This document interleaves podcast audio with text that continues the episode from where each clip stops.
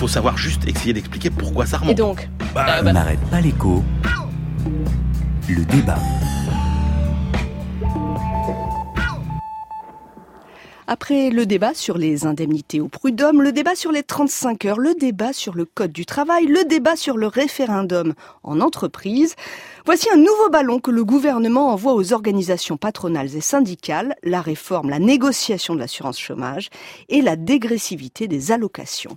À gauche en général, au Parti socialiste en particulier, ce sujet de la dégressivité, on l'a déjà abordé.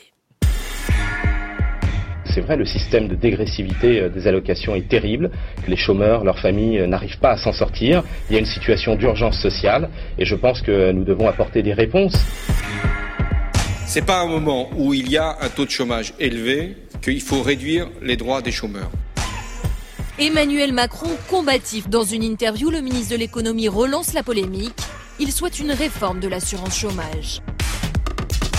Même Barack Obama a augmenté l'indemnisation chômage. Donc c'est une nouvelle provocation ou une nouvelle boulette ou un nouveau couac et c'est regrettable. C'est un constat alarmant dressé par la Cour des comptes. Elle pointe du doigt la dette de l'assurance chômage. Plus de 29 milliards d'euros à la fin de l'année, 35 milliards fin 2018.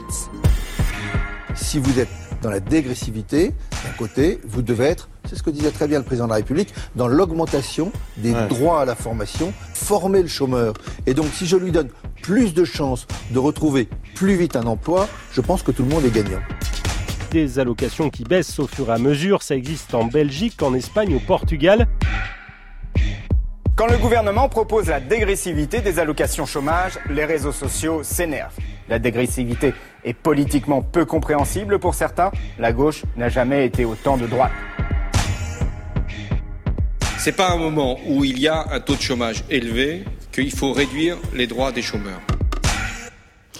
Nous avons entendu le socialiste Harlem Désir en 1998, François Hollande en janvier 2014, Emmanuel Morel, l'aile gauche du PS en 2014 également, Michel Sapin c'était il y a quelques jours, et François Hollande, eh bien ce n'est plus janvier 2014 mais janvier 2016, et on a noté le changement de ton sur cette dégressivité des allocations, donc les allocs qui baissent palier par palier sur la durée d'indemnisation. Euh, il faut être clair sur le but recherché. Est-ce qu'on veut faire revenir les chômeurs vers l'emploi ou est-ce qu'on veut régler le problème de la dette de l'UNEDIC quand on change de ton comme ça de, entre 2014 et 2016 Ah bah non, mais Emmanuel il est parfait. François Hollande, là, faut, faut rien changer. Hein, effectivement. Non, mais là, ce qui est quand même assez désolant, c'est qu'on est dans la pure approche comptable, comme on l'a d'ailleurs été sur un certain nombre d'autres sujets, sans vision euh, économique, sans vision d'efficacité. Bien évidemment que le seul but, c'est euh, d'essayer euh, de d'économiser quelques quelques centaines de millions pour les comptes de l'EDIC, mais en aucun cas il s'agit de ramener les gens euh, au travail. Parce que là pour le coup il y a des, enfin il y a, y a beaucoup de travaux qui ont été faits. Et là les conclusions sont quand même assez euh, homogènes entre euh, les économistes. On va pas rentrer dans la comparaison des différents systèmes mais retenons quand même que euh, tous les travaux qui ont été faits par exemple entre tous les pays il y en a qui pratiquent déjà la dégressivité en Europe il y en a beaucoup l'Espagne Portugal Italie Belgique Pays-Bas Suède. Nulle part on a réussi à mettre en évidence un lien entre la dégressivité et euh, le retour à l'emploi. On a des études qui ont été faites en France. L'INSEE en 2001 a montré que quand on l'avait fait en France, ça avait même eu au contraire des effets négatifs. C'est-à-dire que quand vous Désir, oui. réduisez les allocations chômage, eh ben vous poussez des gens à reprendre des emplois pour lesquels ils sont trop qualifiés. Et résultat, qui est-ce qui trinque? C'est ceux qui auraient pu avoir ces emplois et qui sont encore moins euh, qualifiés. Euh, donc, euh, si vous voulez, pour le coup, c'est quand même inefficace, c'est même dangereux parce que on va finir par précariser ceux qui sont les plus fragiles, alors qu'on n'amènera pas au retour à l'emploi ces gens-là qui, rappelons-le, quand même, ont besoin d'avoir des indemnités conséquentes parce que chercher du travail, ça coûte cher. Il faut faire garder les enfants, il faut envoyer des CV, il faut se déplacer, aller au rendez-vous. Donc, c'est vraiment une mauvaise idée. Alors, Christian Chavagny, on va revenir à, à la dette de l'UNEDIC, puisque c'est l'autre grand plan, mais grand pan de cette question, mais sur le retour à l'emploi. Non, c'est pas l'autre grand pan, c'est exactement le même pan. mais vous êtes d'accord avec Emmanuel sur le retour à l'emploi Je suis, en- je suis entièrement d'accord avec Emmanuel. Le- le- le- le- on est dans la posture idéologique totale du gouvernement gouvernement qui essaye de s'appuyer sur le fait que l'UNEDIC est en dette pour nous vendre un programme gouvernemental euh, hyper patronal, c'est-à-dire il faut diminuer les cotisations qui pèsent sur le chômage et donc puisqu'on aura moins de ressources, il faut qu'il y ait moins de dépenses et une des façons d'avoir moins de dépenses, c'est par exemple de mettre la dégressivité. On Et est vous ne croyez dans qu'on- l'idéologie totale. Pourquoi on est dans l'idéologie totale? Parce qu'on nous dit c'est un problème de dette de l'UNEDIC. Tout ça, c'est parce que on dépense trop d'argent, que l'UNEDIC est en déficit parce qu'on est en crise et donc il y a des chômeurs et donc euh, ça, ça fait monter la dette. Mais je voudrais juste rappeler une petite chose quand même. La dette de l'UNEDIC à la fin 2015, ça va être en gros 26 milliards euh, d'euros. On nous dit 2018 avec euh, les conditions actuelles de rémunération, 35 ce sera entre 30 dit le gouvernement dans le PLF, 35 milliards dit l'UNEDIC. Peu importe. Qu'est-ce que ça veut dire? Ça veut dire que aujourd'hui la dette de l'UNEDIC c'est en gros un peu plus d'un pour cent de la dette publique française et que demain, quand tous ces déficits auront explosé, on sera à un peu plus d'un virgule cinq pour cent de la Mais dette Est-ce qu'on française. peut vivre avec un système en déficit Écoutez-moi, permanent Alexandra. Écoutez, attends, je, fais, je, fais, je, fais- je juste, c'est que euh, pour vous dire que jusqu'à 6 ans, aujourd'hui, le gouvernement français emprunte à des taux négatifs. Aujourd'hui, concrètement, pour l'UNEDIC, ça veut dire quoi? Que les investisseurs, ils sont prêts à payer la France pour indemniser ses chômeurs. Alors, je pourrais dire fermez le banc, hein, il y a, il y a aucun souci puisque euh, on n'a aucun souci de financement. Mais puisque va y avoir des négos qui vont s'ouvrir quand même dans quelques jours, on pourrait regarder euh, ce que l'économiste Bruno Coquet euh, a fait, c'est-à-dire regarder vraiment les comptes de l'UNEDIC et nous dire mais cette dette de l'UNEDIC finalement elle vient d'où? Et là, moi je suis resté scotché en, en lisant son étude. Pourquoi? Parce qu'il nous dit quoi Bruno Coquet en regardant les chiffres précisément? Que le régime d'indemnisation des chômeurs en France, il est excédentaire. Excédentaire. Je me suis pas trompé de mot, d'accord? Et Ouais. donc pourquoi l'UNEDIC est déficitaire alors que le régime d'indemnisation des chômeurs est excédentaire? Pourquoi? Tout simplement parce qu'on fait faire à l'UNEDIC des choses qui n'ont rien à voir avec l'indemnisation des chômeurs. Vous savez que 10% du budget de Pôle emploi, par exemple, ça vient des sous de l'UNEDIC. Que les aides à la création et à la reprise d'entreprise, c'est l'UNEDIC qui doit raquer. Et donc, si vous enlevez toutes ces mesures qui concernent pas l'indemnisation des chômeurs, il nous dit Bruno Il n'y a pas certains régimes dans l'étude de Bruno Coquet qui sont plus déficitaires que d'autres, je des pense régimes- particulièrement a- aux intermittents. Il y a des régimes plus déficitaires que d'autres, mais si vous faites le total entre ce qui est excédentaire, les gens en CDI, si vous prenez les intérimaires, les intermittents, y compris le remboursement de la dette passée, si vous faites le total, depuis 2008, le- le- l'UNEDIC est en excédent de 3 milliards. En excédent de 3 milliards. Donc vous enlevez tous les trucs qui sont pas liés à la rémunération des chômeurs, indemnisation de chômeurs, c'est en excédent. Qu'est-ce qu'on vient nous embêter, je vais rester poli, avec le fait qu'il faut réduire les allocations alors que le régime lui-même tel qu'il est construit en France, il est excédentaire. Voilà la réalité des faits. Emmanuel Le Chypre. Non mais je trouve qu'effectivement, euh, alors j'aime pas trop l'argument de dire les taux d'intérêt sont très bas en ce moment, faut en profiter. Ça c'est un argument, ça durera ce que ça durera. Oui, il faut les faire taux, attention, Les taux d'intérêt très Il peut y bas. avoir des chocs, mais oui. effectivement, là où Christian a raison, autre exemple de. Euh, Attendez, de Christian a raison, attendez, est excédentaire. autre- Vous êtes d'accord autre avec ça dépense qu'on fait faire à l'UNEDIC de façon indue, euh, la, la réf- le, le fait de repousser l'âge de la retraite, par exemple, fait que qu'est-ce qui se passe? Bah, de fait, les gens qui ont été virés parce qu'ils sont trop vieux, au lieu d'être en véritable pré-retraite, eh ben on les maintient dans un chômage artificiel. Et là, c'est aussi euh, à l'UNEDIC de payer. Et puis quand vous êtes dans une situation de crise, parce qu'on est dans une situation de crise, le fait que euh, l'assurance chômage soit déficitaire parce qu'à ce moment du cycle, eh ben il faut indemniser plus de gens. Mais même pas, elle est pas etc. déficitaire. Elle Si. est pas déficitaire. Alors, non, Il y a cet argument. Non, On va non. pas, on va pas Ah se non, bah battre ça, les chiffres de Bruno Coquet sont très il est clairs. normal qu'il y ait des déficits. C'est pas ce qu'on peut appeler des déficits structurels du tout. De toute façon, au moins là-dessus, euh, on est d'accord. Et puis, quand on C'est conjoncturel. Ce que êtes puis- en train de nous dire, c'est oui, qu'évidemment, et il y a un chômage l'idée de masse, aussi, donc l'idée aussi qu'il y a derrière, c'est quand même que notre système d'indemnisation du chômage est trop généreux et que si on le rend moins généreux, on va inciter des gens à reprendre un travail. Mais euh, alors, Attendez, la générosité du système français, d'abord, on faut peut la questionner quand même, hein. poids, etc. Ouais. Et puis n'oubliez jamais, surtout, que euh, il faut comparer. euh, la prestation dont vous bénéficiez avec le coût de cette prestation. Or, n'oubliez jamais que les Français payent bien plus cher que les autres Européens leur assurance chômage. Ça coûte à peu près, la cotisation annuelle, c'est un mois et demi de prestation en France. La moyenne des pays de l'OCDE, c'est 0,8. Donc, on est en droit d'attendre de l'indemnisation chômage une prestation digne euh, de ce nom. Et encore une fois, hein, rappelons que 80% des chômeurs n'ont pas le baccalauréat. Et que si on indemnise moins bien les chômeurs, ce sont ces populations-là qu'on fragilise. Il y a une population qui effectivement peut être concernée par le fait de profiter entre guillemets du système, c'est euh, les, les plus hauts revenus. Hein, il faut savoir qu'on a cette particularité du système français qu'on peut avoir jusqu'à plus de 6 000 euros d'indemnité chômage. Oui, mais Vous enfin, savez combien ça concerne Emmanuel, il y Ça a concerne sept chôm- 1500 personnes. Exactement. Même pas, et pour les plus hauts, c'est 80 personnes. Emmanuel, à peu près. il y a 7 chômeurs sur 10 qui sont indemnisés pour une courte période. Exact- Donc cette dégressivité, Et- en effet, exactement. ne nous Mais ferait pas en- économiser Et encore beaucoup une fois, d'argent. attendez, je veux être très clair, on fait pas de politique. Moi, je suis le premier à reconnaître que quand ce gouvernement euh, prend des mesures qui aident vraiment les entreprises, etc., qu'on peut considérer comme d'inspiration libérale, il faut être, il faut être pragmatique. Mais là, c'est une mesure stupide. Je voudrais appeler maintenant une, une spécialiste euh, de l'Italie, parce que l'Italie, c'est le pays en Europe, un des pays en Europe où la courbe du chômage s'est inversée. Nous avons en ligne avec nous ce matin euh, Paola Montperu-Veroni, économiste au Crédit Agricole. Bonjour, Paola Montperu-Veroni. Bonjour à tous. En Italie, Matteo Renzi s'est attaqué au marché du travail. Est-ce qu'il a touché à l'assurance chômage? Oui, c'est un des volets de sa réforme, euh, appelé le Jobs Act. Euh, c'est pas le volet qui a euh, retenu le plus d'attention, mais eff- effectivement, euh, les indemnisations ont été touchées euh, dans plusieurs sens en fait. Il y a eu hum, d'un côté un élargissement des critères d'éligibilité. Euh, c'est-à-dire, euh, en fait, on, on réduit les cotisations et la durée d'assurance nécessaire pour en bénéficier.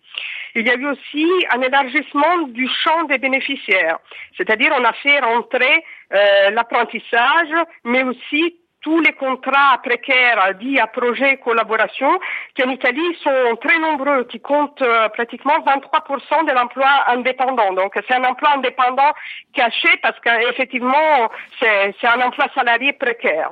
Et euh, donc ça, donc ces mesures sont allées plus dans le sens d'une plus forte générosité du système.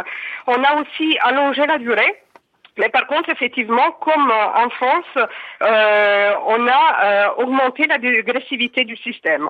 Donc, ça n'a pas été un grand sujet de débat puisque la réforme euh, a porté sur plein d'autres points euh, du marché du travail qui étaient plus controversés. Euh, mais effectivement, euh, dans ce nouveau système, on arrive en fin de droit à un niveau d'indemnisation qui est inférieur au seuil de pauvreté calculé par l'Institut de statistique italien. Et donc, ça, ça pose effectivement un problème. hein. Sachant qu'en Italie, dans tous les cas, euh, les allocations sont plafonnées à 1300 euros par mois et donc euh, on ne retrouve pas euh, certains dérives qu'on a évoquées du système français, notamment euh, concernant les hauts salaires. Paola Montperu-Veroni, si vous voulez bien, juste une question très courte. Est-ce que c'était peut-être un peu tôt, mais est-ce qu'on peut lier les résultats sur le front du chômage à euh, euh, ce qui a été fait sur l'assurance chômage en Italie? Mm, Non, je dirais que non. hein. Déjà, la réforme est trop récente pour, pour- pour pouvoir avoir. euh, et en plus, franchement, le système en Italie est, est peu généreux. Donc, euh, on- on- des phénomènes de désincitation au, au retour à l'emploi sont, sont vraiment limités. hein. Paola, Euh. Pa- Paola Montperu-Veroni, économiste au Crédit Agricole, merci. Merci de nous avoir apporté Merci. votre regard ce matin. On revient en France avec notre système d'assurance chômage, Christian Chavagneux, Emmanuel Le Chypre.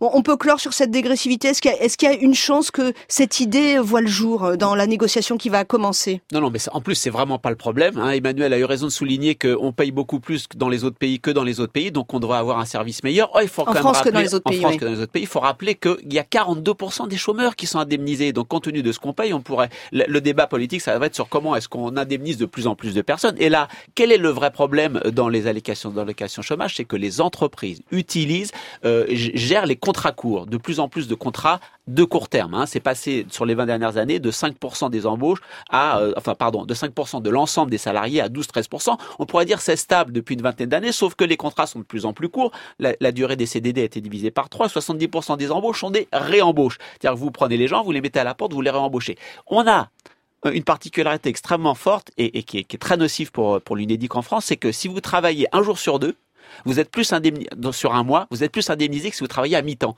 Donc ça incite quoi? Ça incite les entreprises à faire, à prendre les gens, à les mettre dehors, à reprendre les gens, à les remettre dehors. Donc il faut absolument casser ça. C'est l'économiste Pierre Cahuc qui a bien montré ça dans une note du Conseil d'analyse économique de la fin de l'année dernière. Si on veut vraiment réduire le poids des allocations chômage, un, il faut un système de bonus-malus sur les entreprises de cotisation chômage. Si vous, mettez, vous passez votre temps à faire des contrats courts et de plus en plus courts ou à gérer les gens en les mettant dehors, en les reprenant, alors vous devez payer des cotisations plus fortes. Et puis, il faut que si vous êtes à mi-temps, c'est-à-dire que si vous avez un travail tout à fait régulier, vous soyez favorisé par rapport au fait d'avoir de travailler un jour sur deux. Donc voilà, on a deux mesures oui, extrêmement Pierre claires. il est plus, il est plus sur du sur-mesure. Hein. Il Eh n'est ben, pas du tout dans la, dans la c'est- euh, c'est exactement ce qu'il de faut toute faire. façon, le sur-mesure, c'est ce qu'il y a. Il y a un sujet qu'on a à peine effleuré, mais qui est important dans les comptes de l'EDIC, c'est les intermittents du spectacle. Or, il faut Mais bien c'est voir. un non-sujet, les Mais, intermittents. c'est- mais, mais C'est un non, non-sujet. le sujet, c'est pas c'est pas le spectacle. Le sujet, c'est les intermittents, parce que dans intermittent du spectacle, ce qui est intermittent, c'est pas le, ce qui est intéressant, c'est pas le, le, le spectacle, c'est le fait d'être intermittent, qui est un statut qui est amené à se généraliser quoi qu'il arrive. Dans les rêves libéraux. Vous- vous pensez à l'ubérisation. La réalité, c'est ça. La réalité, c'est que vous c'est allez pas avoir ça du tout la réalité. de- la réalité, c'est que vous allez avoir de plus en plus de gens euh, qui vont euh, avoir euh, euh, des, des, des, des fonctions avec un caractère épisodique. Il y en a de moins en moins aux États-Unis. C'est pas vrai. Bah, bah, j'ai- Bah, les stats- non, mais bah, si, on eh, va pas si, se battre eh, là-dessus, si, mais si, on si. pourra, on pourra préparer ça pour la semaine prochaine. Mais objectivement, euh, il va falloir réfléchir à ça. C'est-à-dire que quel nouveau statut, de toute façon, il faudra réfléchir à, à ces systèmes de protection sociale et d'indemnisation du chômage. Est-ce qu'il faut aller vers de la. TVA sociale? J'en sais rien. Il y a plein de possibilités, mais en tout cas, le débat est loin d'être clos notamment aussi sur ce euh, rapport à l'intermittence généralisée. Il est close le, le, le, le, le système est clos d'indemn- parce que c'est il- l'heure, hein. oui, et puis parce que le système d'indemnisation des chômeurs en France est excédentaire. Les négociations sur le régime d'assurance chômage démarrent dans deux semaines, le lundi 22 février. Vous imaginez bien, mesdames, messieurs, que nous les suivrons de près. À présent, l'économie et ses coulisses vues d'ailleurs, je vous emmène à Bruxelles, au cœur des institutions européennes.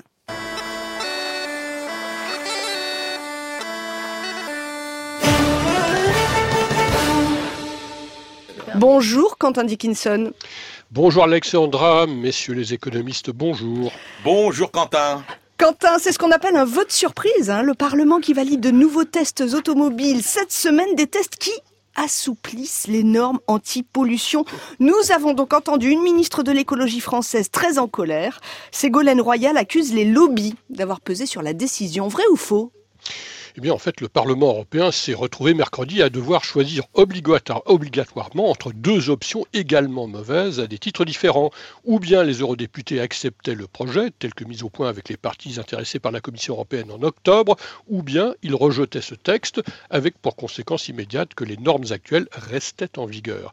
Et cette bien gênante alternative a réussi à provoquer doutes et débats clivants dans tous les groupes politiques du Parlement, qui a fini par conclure qu'un assouplissement des règles, assorti de la promesse d'une modeste amélioration, valait mieux que le statu quo. Cette issue constitue sans aucun doute un succès pour les lobbies de l'industrie automobile et leurs alliés, agissant en amont auprès de la Commission européenne et auprès des groupes de travail techniques du Conseil de l'Union européenne. Euh, Justement, plus largement, quant à vous qui connaissez les coulisses, quelle est la réalité de l'influence de tous les lobbies? Alors c'est une thèse que je vous demande, mais pas seulement les lobbies de l'automobile, hein, sur l'édiction des normes à Bruxelles.